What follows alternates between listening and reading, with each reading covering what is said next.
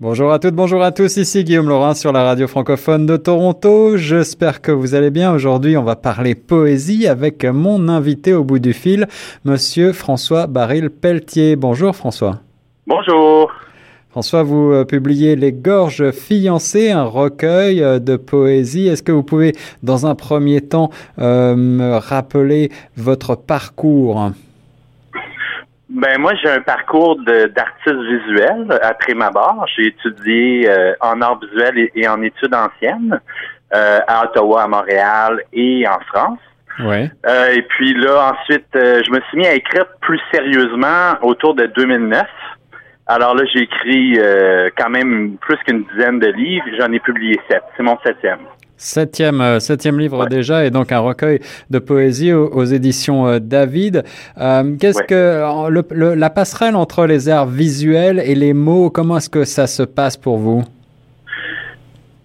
Ben, moi, j'ai toujours pensé que le, la poésie, c'est des images. Mm-hmm. Puis l'art visuel, ben, c'est de la poésie. C'est un peu comme ça que j'approche ces deux formes d'art. Alors, ça, ça se touche beaucoup euh, justement avec euh, le, concept ou l'idée de l'image. D'accord, donc ce sont deux mondes finalement qui sont euh, contemporains pour vous. Ouais, très connectés. Très connectés. Et vous, et vous continuez de vous continuez également dans les arts visuels à, à pratiquer? oui et non, c'est-à-dire j'ai jamais vraiment pu avoir mon atelier. Puis en sortant de de l'université à Ottawa vers 2000, 2005-2006. Euh, mm-hmm. euh, j'ai euh, j'ai euh, c'est ça, j'ai pas eu d'atelier pour pouvoir continuer vraiment sérieusement. Puis je m'attaquais pas mal à des grandes œuvres. Donc j'ai été obligé de finalement faire, faire de l'art visuel un peu plus pour m'amuser. Ouais, donc j'ai continué à en faire, mais c'est très sporadique. Ça ça revient à chaque quelques années. Les gens ont l'impression que j'en fais beaucoup parce que quand je produis, je produis beaucoup. Mais finalement, c'est que ça occupe pas mon temps. j'en fais juste euh, quelques fois par année ou quelques fois par euh, par décennie, sincèrement. C'est ça. Alors, vous avez commencé, euh, je crois, en 2010 avec euh, le recueil de poésie euh, Apocryphe du cœur, déjà édité chez David. et puis, vous revenez donc aujourd'hui avec Les gorges fiancées. En, en, deux mots, comment est-ce que vous définiriez ce nouveau recueil de poésie? Est-ce qu'il est connecté à notre période, à notre monde contemporain? Je crois que oui, parce que c'est, c'est très justement euh, axé sur euh, le monde d'aujourd'hui. Euh, c'est un recueil qui un recueil qui parle un peu de ce qu'on parle pas aussi, parce que c'est un recueil sur finalement les origines, la nature, l'enfance. Ouais.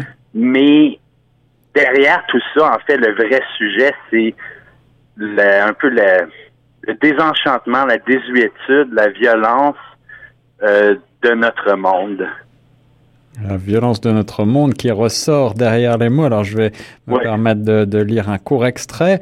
La rivière du poème balaie de son rire décanté, de sa parole lave l'empire du fossile, violence du carnivore, et les versets du cœur seront de nouveau portés à tes lèvres vivants.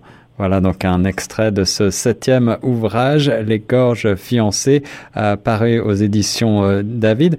Euh, François Barrel-Pelletier, vous êtes euh, montréalais d'origine, vous avez euh, également été franco-ontarien d'adoption, et puis aujourd'hui, je crois que vous, vous vivez sur l'île de Montréal. Oui, c'est ça. Depuis deux ans, je, suis revenu à Montréal avec euh, ma, ma grande famille, là, ma mère, ma sœur, ils sont tous ici. Alors, euh, c'est ça, je vois mes neveux puis mes nièces souvent, c'est agréable. Est-ce que vous avez le sentiment que euh, les, les deux solitudes franco-ontariennes et, et, québécoises commencent à peut-être un petit peu mieux communiquer entre elles, en particulier dans le monde des beaux-arts? Je crois que c'est euh, un, maigre début parce qu'on oublie vite aussi. Hein, mais euh, mm. je pense qu'il y a eu une certaine attention qui a été donnée. Alors euh, les gens sont un petit peu plus éclairés par rapport à ce qui se passe. Parce qu'on, je pense qu'on en a quand même beaucoup parlé euh, de la situation euh, pas juste franco-ontarienne, mais c'est-à-dire euh, franco-canadienne récemment. Oui. Alors, je pense qu'il y a une certaine, on est plus curieux là ici là quand on dit ah moi je suis franco-ontarien, mais il y a quand même beaucoup d'ignorance hein, parce que moi, très récemment, j'en ai parlé aussi à des gens, puis ils disaient euh, quoi, il y a, y, a, y, a des, y a des auteurs là-bas qui me répondaient. Tu sais. c'est ça. C'est ça. Il y a encore beaucoup de méconnaissances hein, euh, de, de, part et d'autre.